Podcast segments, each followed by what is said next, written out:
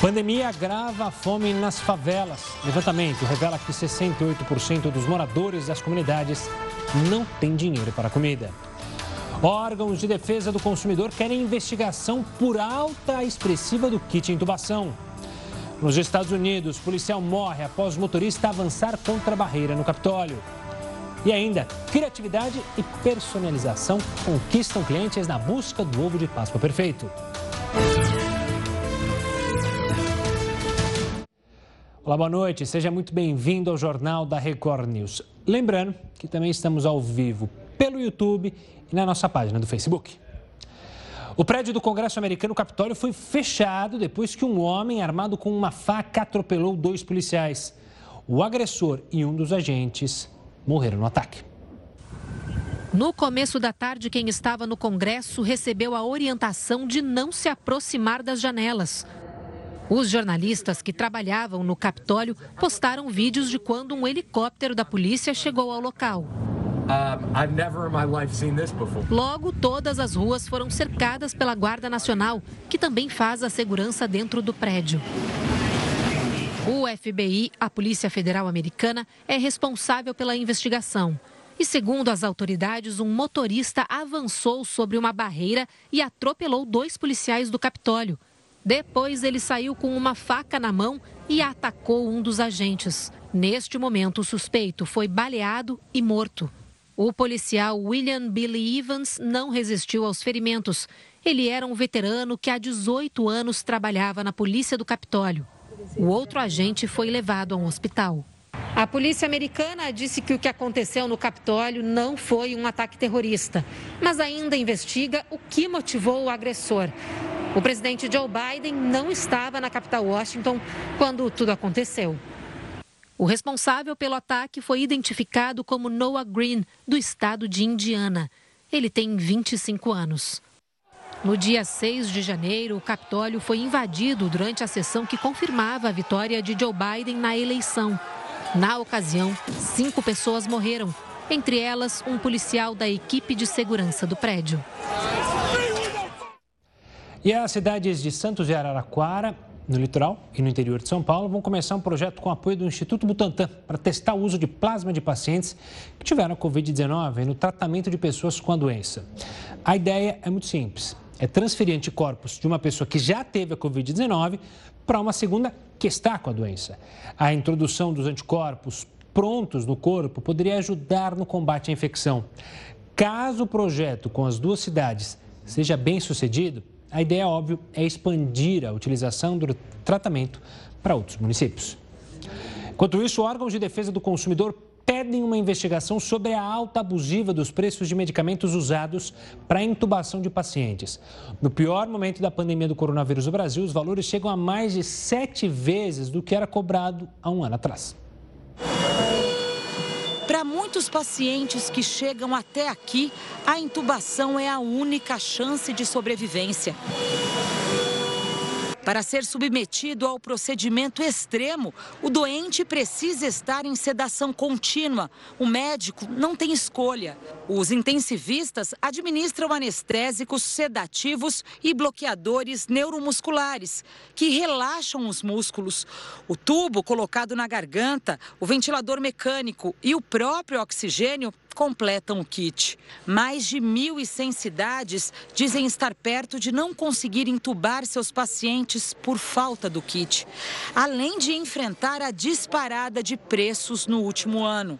O relaxante muscular Midazolam, por exemplo, saltou de R$ 22,78 antes da pandemia para R$ 174 agora. 663% de aumento. O anestésico Atracúrio foi de R$ 32,10 para 195 reais.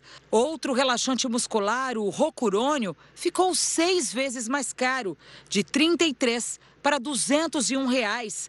Assim como o Propofol, também usado em anestesias, que custava R$ 28,70 e agora é vendido a peso de ouro, 183 reais, um sobrepreço de 537%. Os remédios no país têm preço máximo de venda controlado.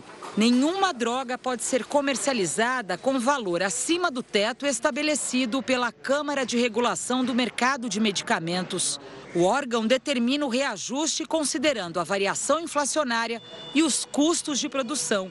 O responsável pela área comercial desta farmacêutica, que produz oito medicamentos usados no kit intubação, disse que a empresa não aumentou o valor dos produtos além do permitido e que os investimentos em novas linhas de fabricação desses remédios, a alta nos insumos e nos custos de produção levaram ao reajuste.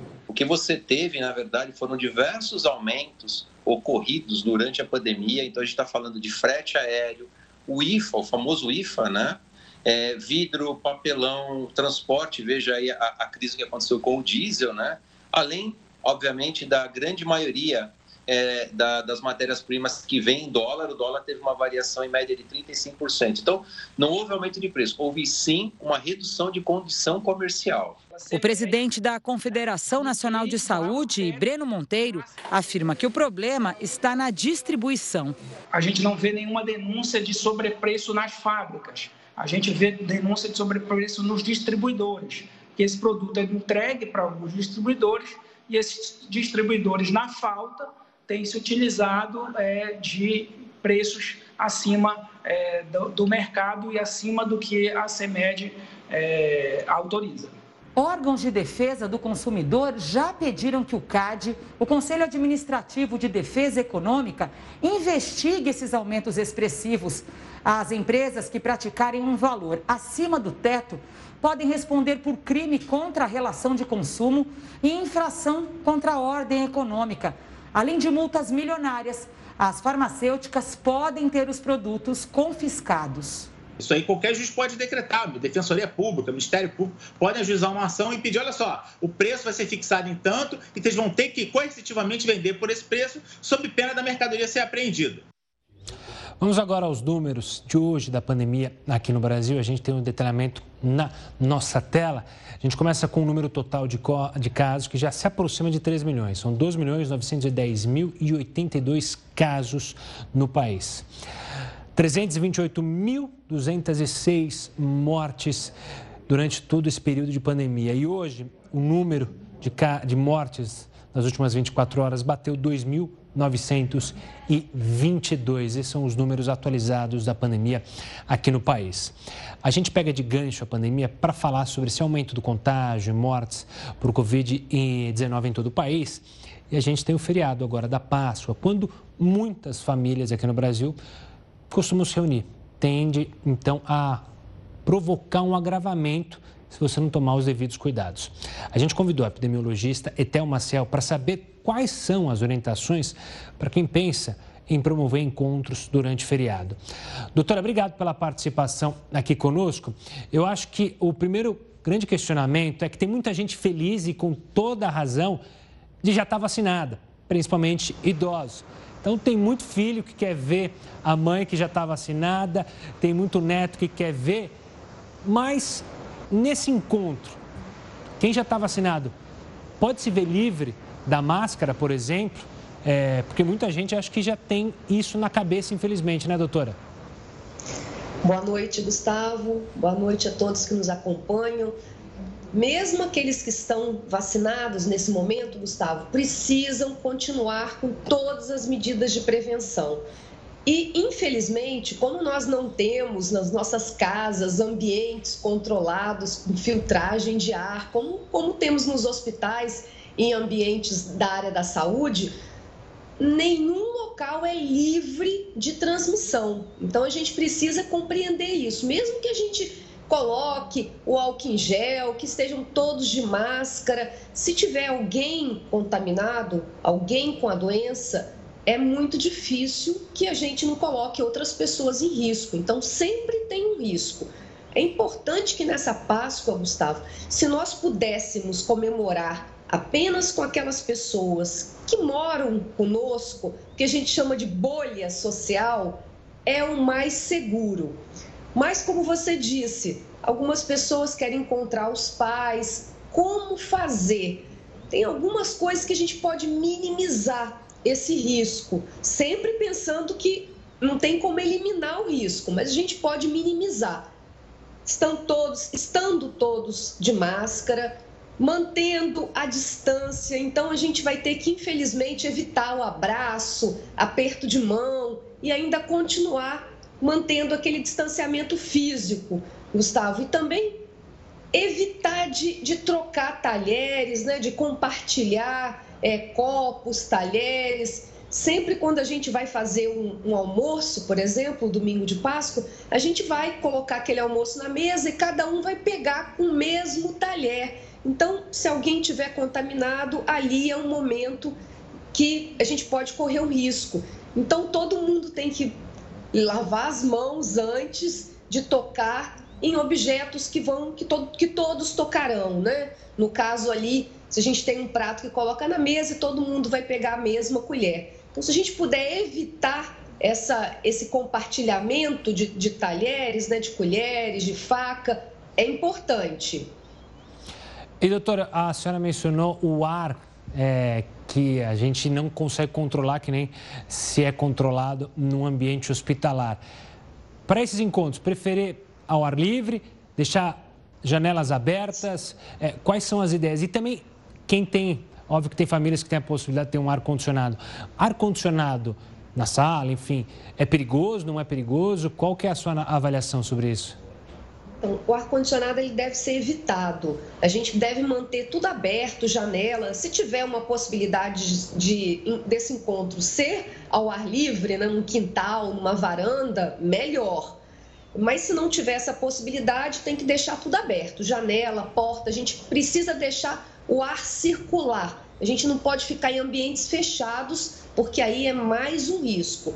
Então, ambientes abertos, todos de máscara, distanciamento. Mas na hora que a gente vai comer, né, Gustavo, é o, é é o horário que aí a gente se coloca em risco, porque a gente vai ter que tirar a máscara.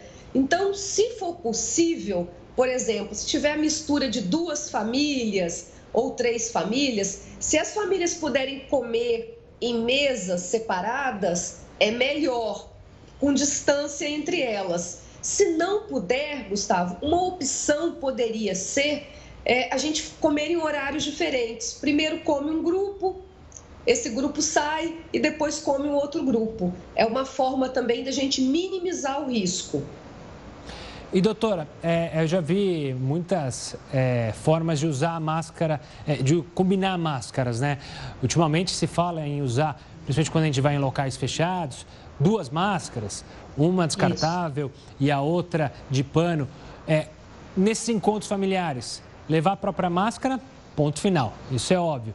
Mas existe maneiras de usar uma máscara mais ou melhor ou pior que a outra? Qual que é a recomendação? Então, com essas novas variantes, a gente tem recomendado a utilização daquelas máscaras mais filtrantes, que a gente chama peça facial filtrante, do tipo 2, PFF2, ou N95, a mesma máscara, só que aqui no Brasil ela é registrada como PFF2. Então, assim, essa é uma máscara que filtra e que veda muito. Geralmente a gente encontra em lojas de material de construção mais barato do que em lojas de material hospitalar, mas é a mesma máscara. É, não tendo essa máscara, o ideal é que a gente use agora duas máscaras. Se puder ser uma cirúrgica por baixo, que tem uma filtragem melhor, e a de tecido por cima, melhor. Se não tiver condições, usa duas de tecido, já melhora bastante a filtragem. Gustavo. E se você vai, por exemplo, com duas máscaras de tecido e você vai ficar amanhã, vai passar o domingo com a família, o ideal é que você leve mais máscaras, porque geral quando você está falando a máscara tende a umedecer, né? Porque você vai, quando a gente vai falando a gente vai soltando umas gotículas de saliva, a gente nem percebe, mas isso acontece e a máscara fica umedecida Então, se a gente estiver com máscara de tecido, o ideal é que a gente troque essa máscara depois de duas, três horas ou quando a gente sentir que ela está úmida.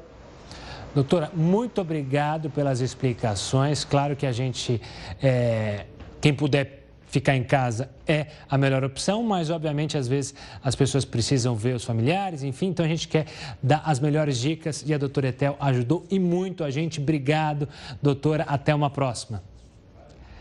Olha, um alpinista escalou um dos prédios mais altos lá da Espanha sem equipamentos de segurança. Parece loucura, né? Parece e é loucura. A gente mostra detalhes sobre essa história daqui a pouco aqui no Jornal da Record News.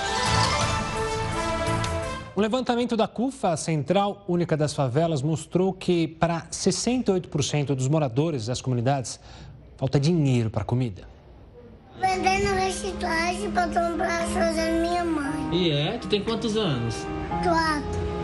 E é? E nós estamos o quê, Denise? Nós, nós estamos tudo passando fome. O vídeo, com mais de 300 mil visualizações, viralizou na internet e emocionou muita gente. Com a pandemia, a pobreza em todo o país vem crescendo. Nas comunidades carentes do Rio, a realidade é dura. Antigamente eu tinha que ir para o colégio, aí comia no colégio.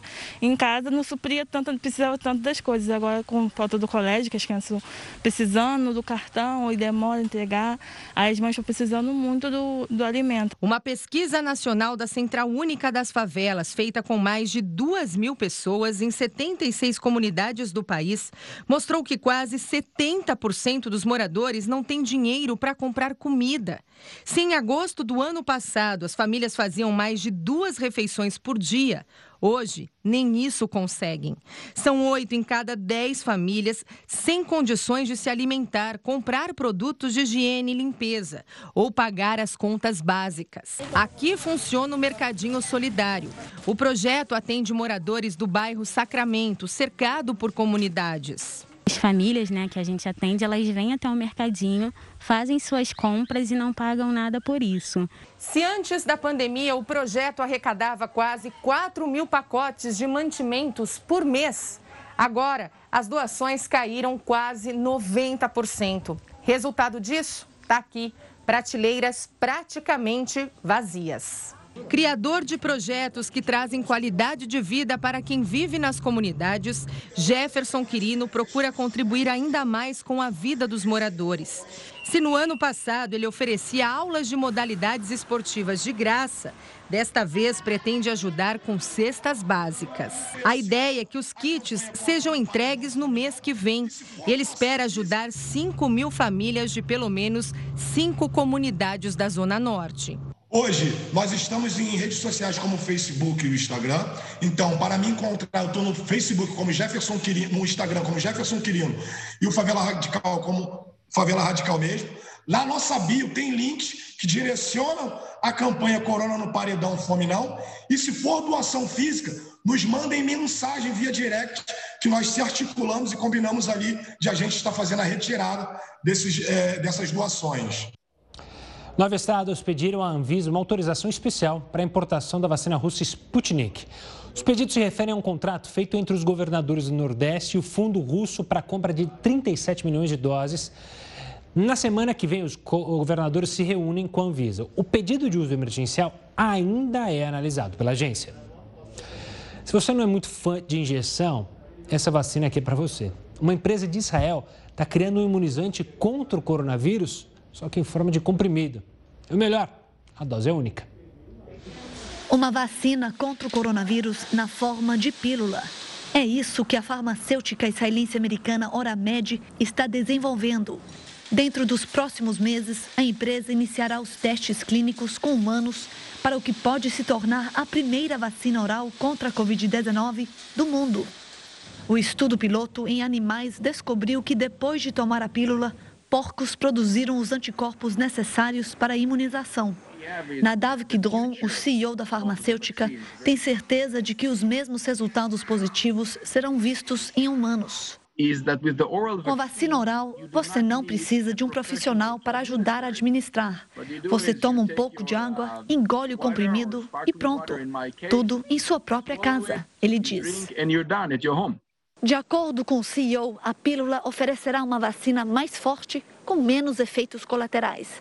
A vacina oral, se aprovada, pode ser armazenada em temperatura ambiente e, portanto, pode eliminar vários desafios logísticos que existem hoje. Nadav Kidron vai tomar a pílula assim que os testes clínicos começarem.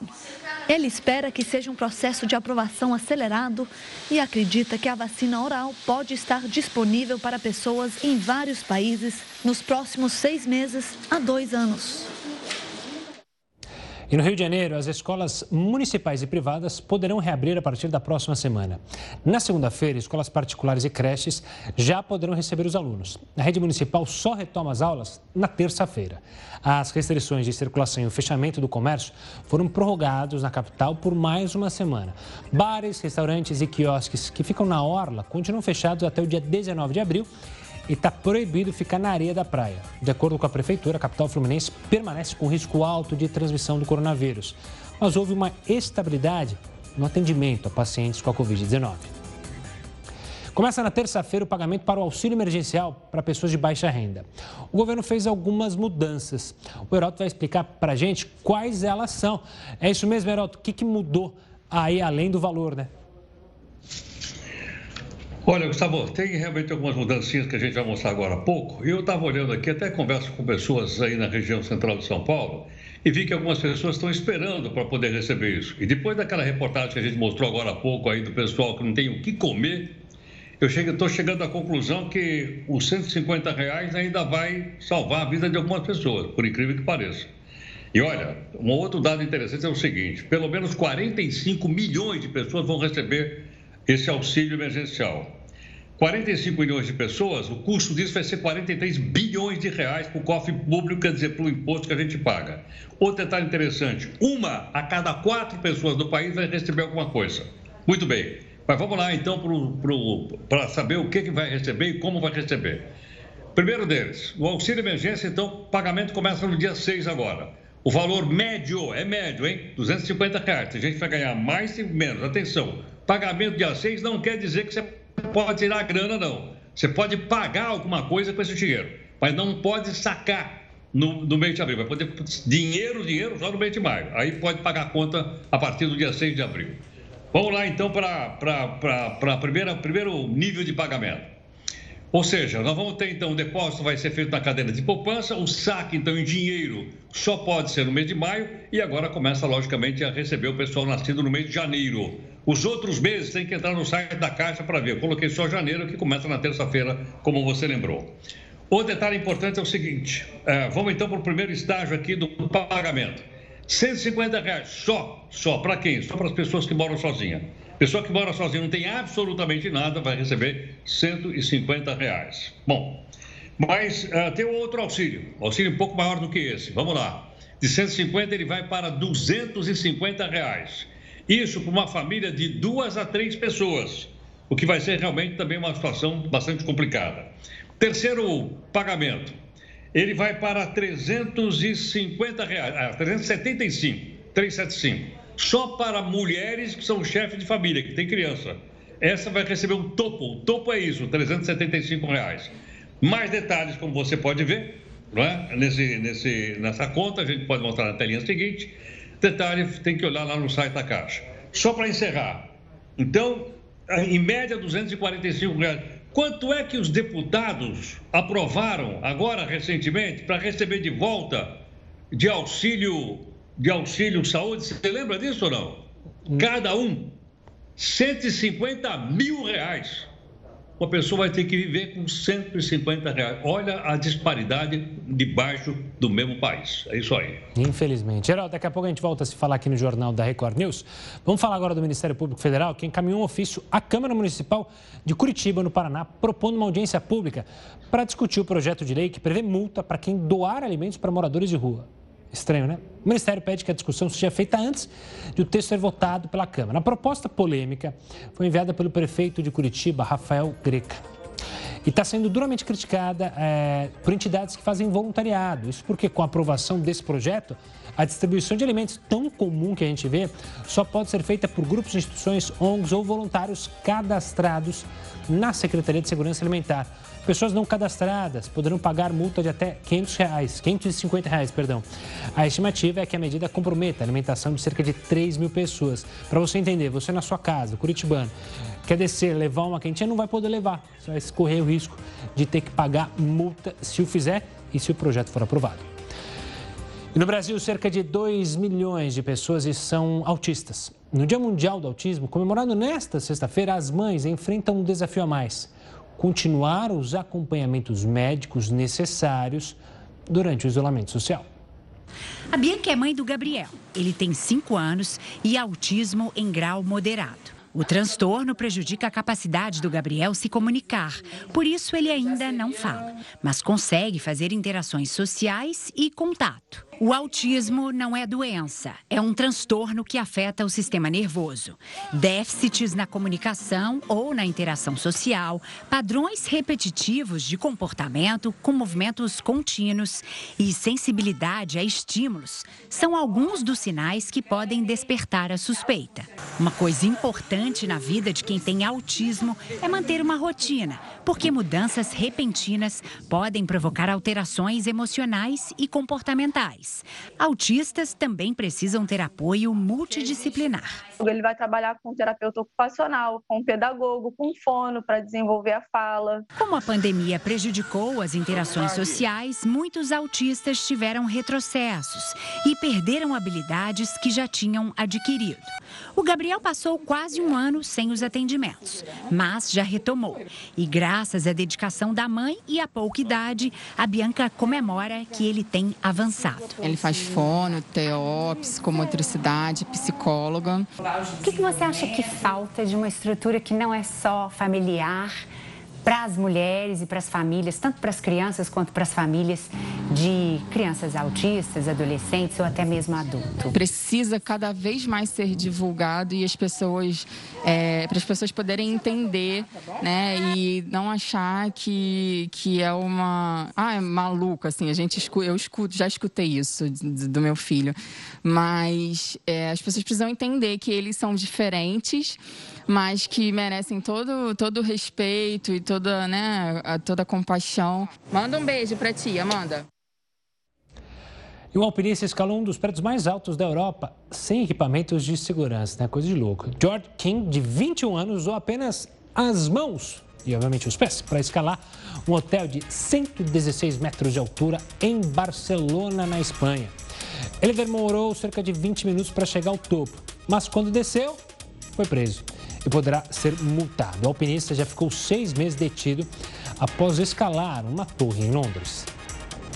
E a aplicação da primeira dose da vacina contra a Covid-19 em idosos e profissionais de saúde está suspensa novamente em Rio Branco, capital do Acre. O município está sem dose do imunizante, então aguarda a chegada de uma nova remessa do Ministério da Saúde. Essa é a terceira vez que a prefeitura tem que suspender a vacinação de idosos por falta de estoque. O Acre confirmou nesta sexta-feira mais 11 mortes pela Covid-19 e outros 680, perdão, e outros 864, 864 casos de infecção. Quase 80% dos casamentos marcados para 2020 foram cancelados, obviamente por causa da pandemia. Com o agravamento da situação este ano, muitos casais desistiram do sonho de trocar alianças. Para quem já tinha fechado os contratos, a saída é negociar a devolução do dinheiro sem marcha nupcial, sem convidados, sem festa. Franciele e Lucas adiaram o casamento duas vezes por causa da pandemia. Ele perdeu o emprego. Sem dinheiro, acabaram desistindo da cerimônia e da comemoração. Foi bem frustrante exatamente por essa questão que a gente não poderia comemorar em família, né? Com amigos, essa data assim tão importante para a gente. Foi um banho de água fria mesmo que a gente teve, né? A maioria dos casais está remarcando datas sucessivamente e muitos outros simplesmente cancelaram o sonho do casamento tradicional. No ano passado, a cada 10 festas que estavam programadas, pelo menos oito foram suspensas.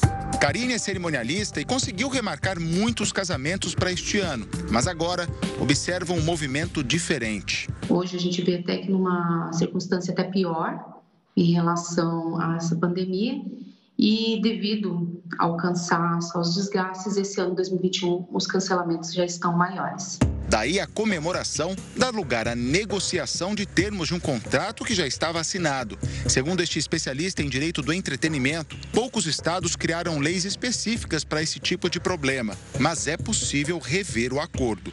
É possível, através do Código de Defesa do Consumidor, do artigo 6, inciso 5, rever as cláusulas contratuais pactuadas anteriormente. E também tem essa aplicação no Código Civil da teoria da imprevisão, uma vez que esses fatos eles não eram previstos à época de que o contrato foi firmado. A melhor saída é uma negociação entre as partes. Não dá para devolver todo o dinheiro, mas quem desiste também não pode ficar no prejuízo. Hoje, a maioria dos fornecedores não tem condição de estar devolvendo 100% e muito menos de uma única vez.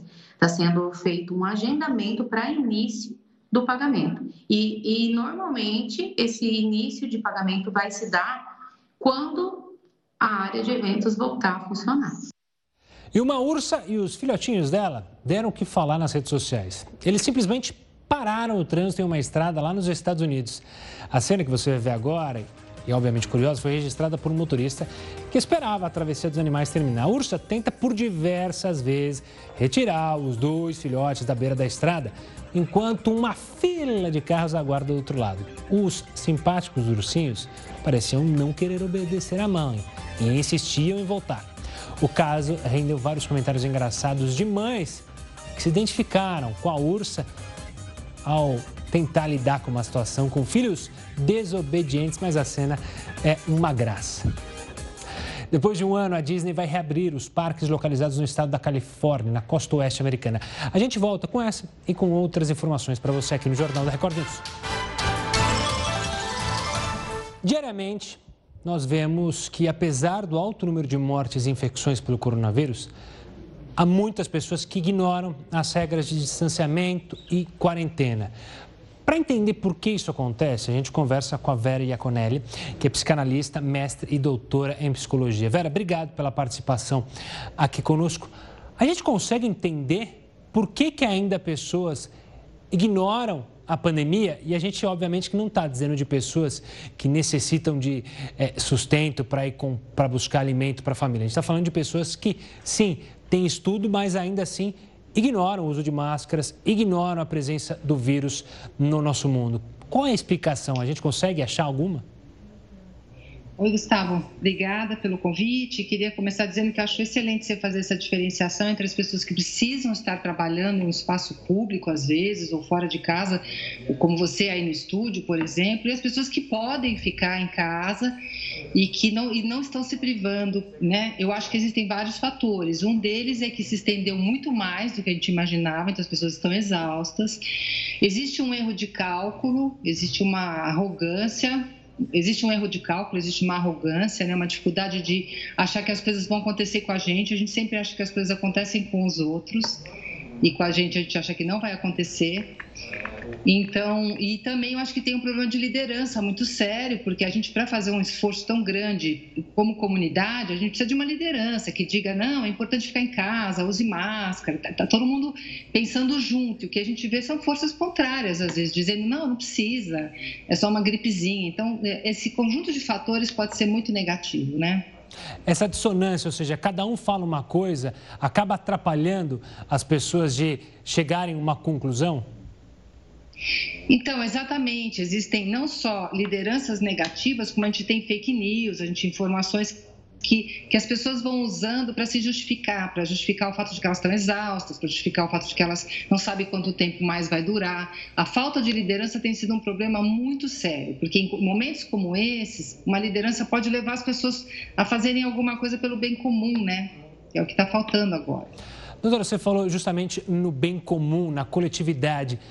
É, ultimamente a gente tem sido muito mais individualista, é, esquece de pensar no coletivo para pensar só em si, no indivíduo, isso também atrapalha e gera essa postura como eu não estou ligando para a pandemia, eu estou bem, eu estou ótimo, é, os outros que se virem. Exatamente, Gustavo, porque a gente vive exatamente numa época onde a questão da competição, de você se fazer sozinho, né, de, do self-made man, né, que é o homem que se faz sozinho, ela é muito valorizada. A questão da solidariedade eh, já está mais é, de escanteio, né? Então, lembrando que hoje é uma sexta-feira santa, né, uma, uma, exatamente um, um, dia tão importante para a gente pensar na família, na solidariedade. Quem, tá, quem sabe a gente começa a resgatar um valor que a gente está perdendo como cultura e que no Brasil nunca foi um forte. O brasileiro não criou muito essa, essa ideia de bem comum na nossa história. Então aqui a gente tem que criar, mas na nossa época está se perdendo, né? E, doutora, é comum a gente ver também muitas pessoas que, de fato, compreendem a, a pandemia, dizem, né? principalmente às vezes pessoas públicas, que falam, olha, é, fique em casa, mas não fazem isso. É, é, o que, que acontece? É, é uma falha no nosso sistema, a gente fala, ah, eu vou falar para as pessoas ficarem em casa, mas eu vou dar uma fugidinha, eu preciso de uma sanidade, eu preciso ir para a praia, descansar. É, essa é a explicação?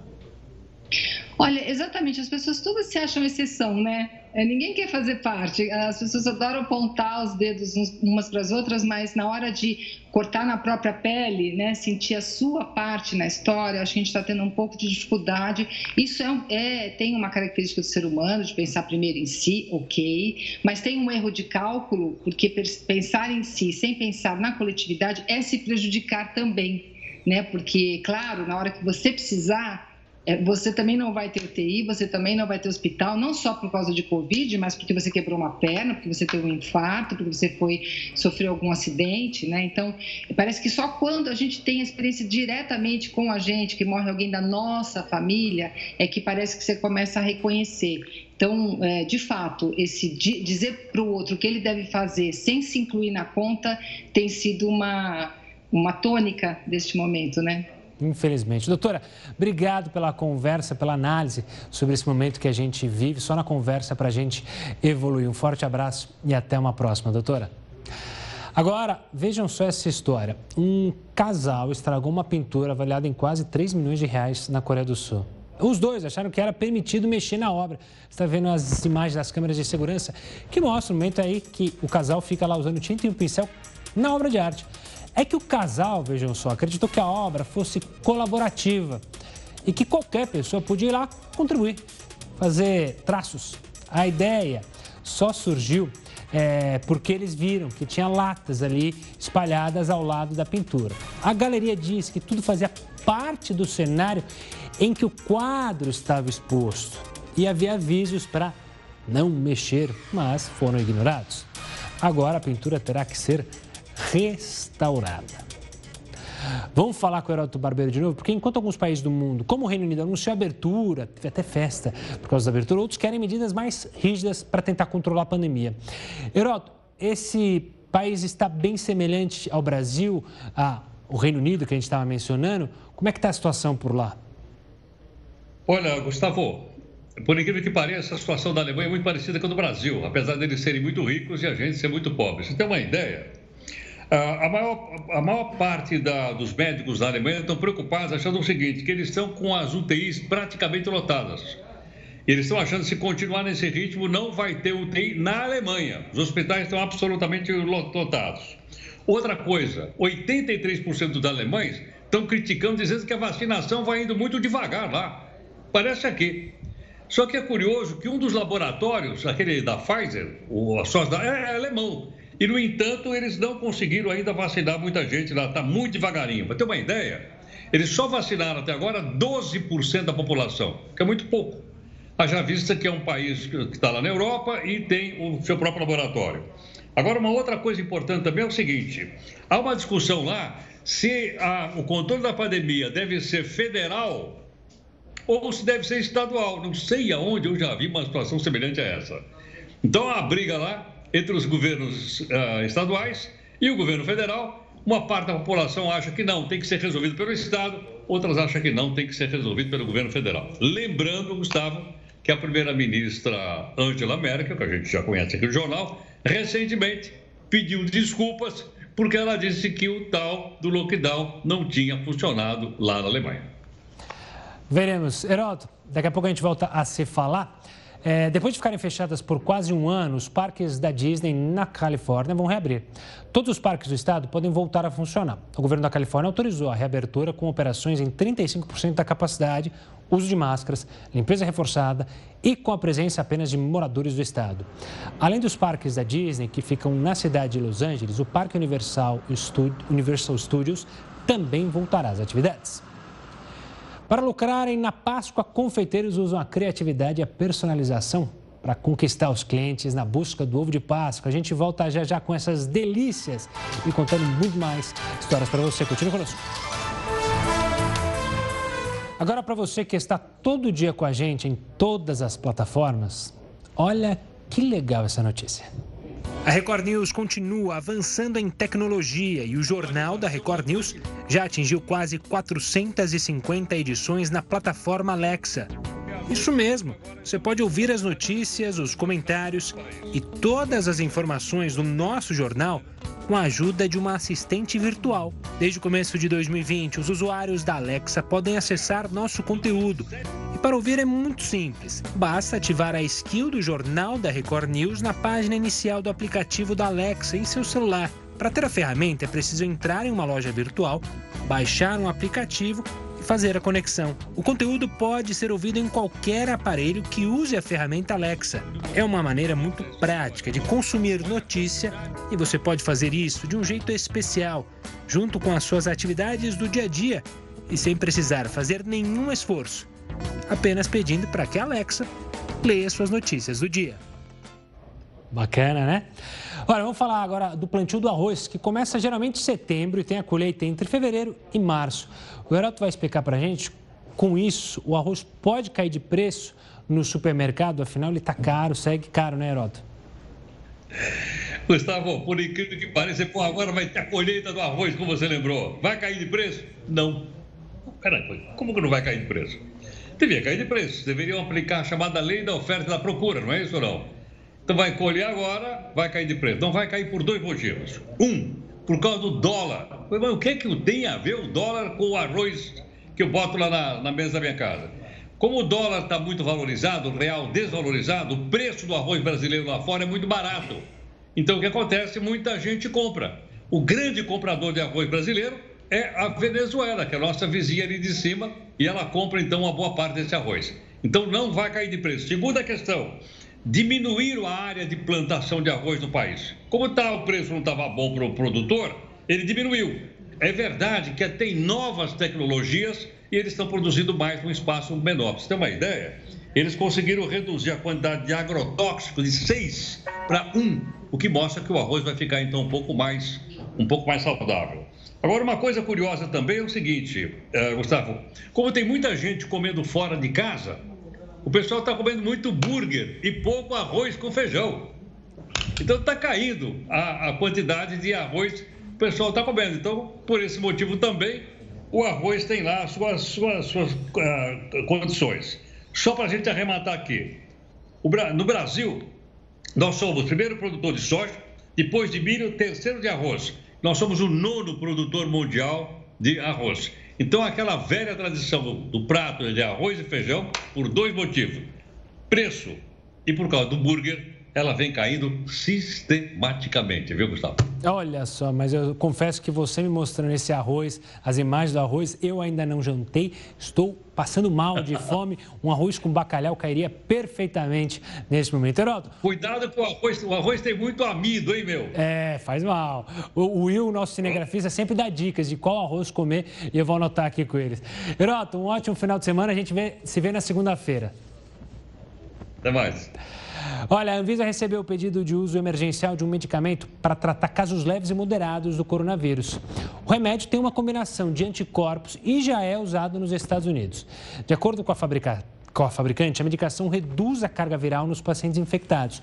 A Anvisa vai analisar esses documentos e pode enviar, pedir o, eh, novos dados à farmacêutica suíça. Está aí mais uma esperança de um médico. A gente já falou sobre outros medicamentos, mas está aí. Vamos ver o que a Anvisa vai decidir. 30 pessoas que tomaram aquela vacina da Oxford, que é usada aqui, tiveram trombose no Reino Unido. A informação é da Agência Britânica de Medicamentos. Mas calma, por enquanto não há comprovação entre o uso da vacina e a formação dos coágulos. A agência defende o uso da vacina, mantém essa posição. Na França, a família de uma mulher que morreu de trombose depois de receber a primeira dose entrou com uma ação na justiça contra o laboratório por homicídio culposo. Uma confeiteira de Minas Gerais resolveu inovar na produção de ovos de Páscoa. Ela usou criatividade na apresentação dos produtos e investiu pesado em recheios inusitados.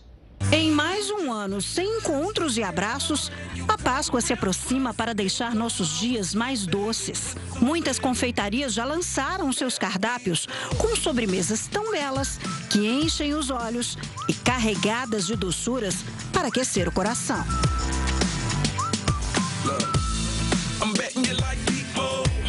Abacaxi com coco e doce de leite, chocolate meio amargo, red velvet com cream cheese, framboesa com pistache. Deu água na boca? Agora imagina tudo isso aqui dentro de um ovo de Páscoa. Esses são os recordes de venda. Aqui eu tenho o de Kinder, Ferreiro e o Devils, que é um, uma das fatias mais vendidas no meu petit, que é um bolo de chocolate meio amargo. Então ele vai camadas de mousse, é um bolo com oito camadas, fininhas entre bolo e recheio. E ele é ah, mais... então tem bolo também, não é só. Não, esse, esse tem bolo e esse daqui vai brownie. Esses dois vão brownie, um brownie mais cremosinho. E o queridinho dos clientes é o ovo afetivo. O chocolate pintado à mão e recheado de lembranças. A gente quer entender quem é a pessoa. Você vai dar para quem? Para o seu pai, para sua mãe? A pessoa, ela é uma pessoa como? E aí que eu fiz é, alguns recheios que eles trouxessem aquela memória afetiva. Abacaxi com coco e doce de leite é um dos que tem mais sendo requisitados aqui. Você pode escolher com brilho também. Então a gente coloca glitter comestível, brilhozinho comestível para ficar mais chamativo. Então vai dos, dos palhafatosos aos mais contidos, aos menos detalhados. O recheio a gente já sabe, né? Torta de abacaxi. Dá para imaginar como isso tudo ficou por dentro? Olha isso. Olha aqui, bravo.